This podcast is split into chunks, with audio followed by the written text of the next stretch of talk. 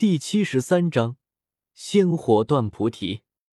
周通想象中的大碰撞没有发生，只见他洞天养灵养出来的凤凰灵身和那仙火骤然碰撞在一起，紧接着便交融在了一起，甚至连那一株化作树形的仙火，也在这一刻投入了周通的凤凰灵身之中。这种感觉好强大。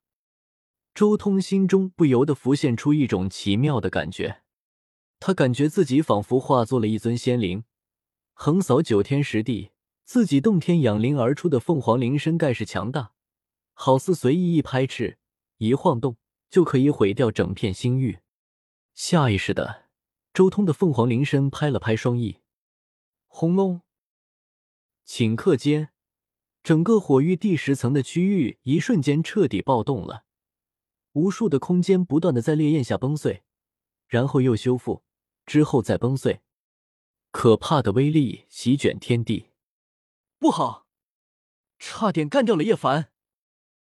周通看了眼叶凡所在的地方，凤凰灵身张口一吐，顿时一团火焰浮现而出，化作了一个玄妙的火环，挡在了叶凡身边，避开了那不断破碎重组的虚空。但周通也仅仅只是护住了叶凡，至于火域之中的其他人，那就不归周通管了。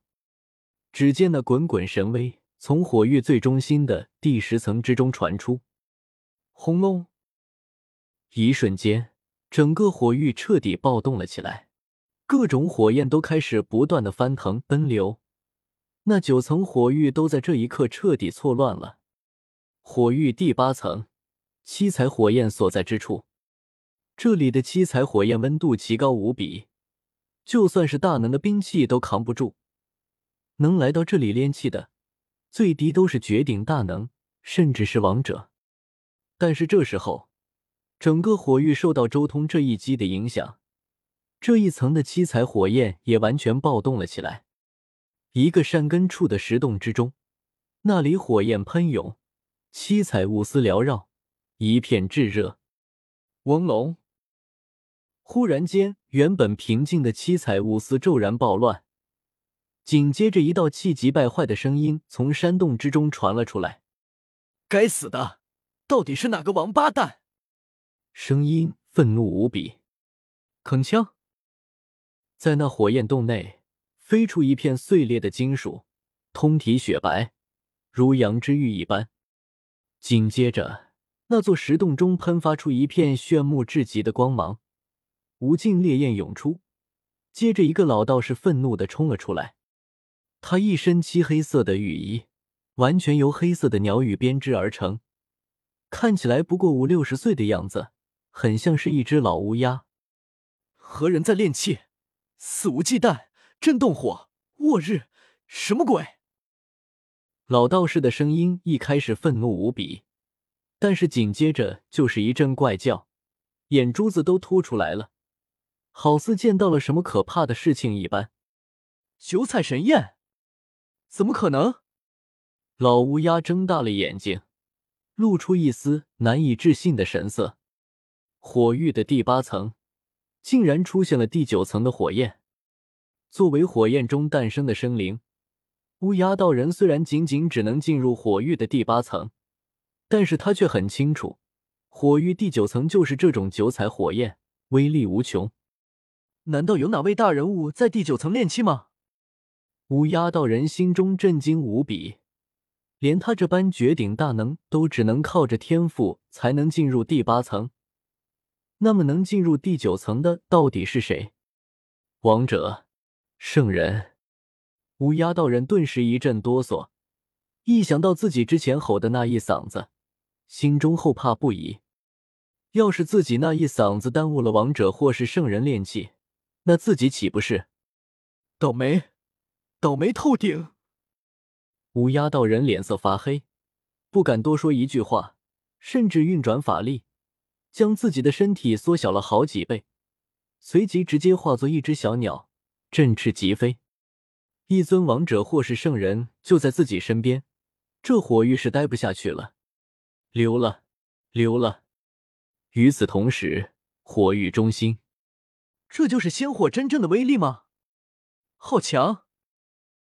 周通心中震撼无比，但同时他心中也浮现出一缕歉意。抱歉了，火域中炼气的诸位，可能要连累你们了。不过，这就是你们的命，认命吧。错的不是你们，也不是我，是世界。不过，这种威力正好。但他紧接着便立即看向了菩提树，感觉到了仙火的可怕威能。菩提树之中浮现出了一座宏伟的建筑物，依旧是大雷音寺，而且看起来真实清晰，好似一座真真正正的大雷音寺出现在了这里，镇压万古青天，佛音震世，撼动九天十地。啾啾啾！融合了仙火之后。周通的灵身威能可怕，一阵清脆的黄鸣之后，紧接着便是一缕看起来极其微弱的火光飞出。这是仙火最可怕的杀伐之力，也是凤凰最为强大和本源的神火，蕴含着生与死的可怕奥义。熊，好似火焰燃烧的声音一下子响了起来，好似天地一颤，火光直接划破天地。与那菩提子之中的模糊意志相碰撞，噗！顿时，周通好似听到了菩提树之中传来的一声轻响，那极其可怕的意志顷刻间烟消云散，被仙火的力量彻底燃烧，成为过去。成了！周通脸上一喜，终于除掉了菩提子之中的这一段可怕的意志。自从得到了菩提子以来。周通一直都在思考，如何将菩提子之中属于释迦牟尼的意志彻底斩掉。这些意志一直伴随在自己身边，或许能探查到一些自己的奥秘，这绝对是巨大的隐患。要知道，自己身上的秘密可是极多，尤其是那轮回镜的秘密。试想一下，如果那段意志知晓了，周通能看到一些常人看不到的东西。甚至那些东西和前世有关，那会怎么样？毫无疑问，释迦牟尼很快就会过来度化自己。周通之前也想过很多办法，但这些办法多半都要依靠着地兵的力量，所以一直以来，周通都没有采取任何的行动。但是现在，终于借助着仙火的力量，将这一缕意志彻底除掉了。与此同时，另一边。就在菩提子之中，那属于释迦牟尼的意志被仙火毁灭掉的瞬间，阿弥陀古星域中，一处被杂草淹没的寺庙中，一座石像的额头顿时咔嚓一声裂开来了。立，一声啼鸣骤然响起，只见那石像肩膀上站着的一只金色的金翅天蓬豁然睁开了眼睛。那金色的眼眸好似无比可怕的电光，撕裂了万里河山。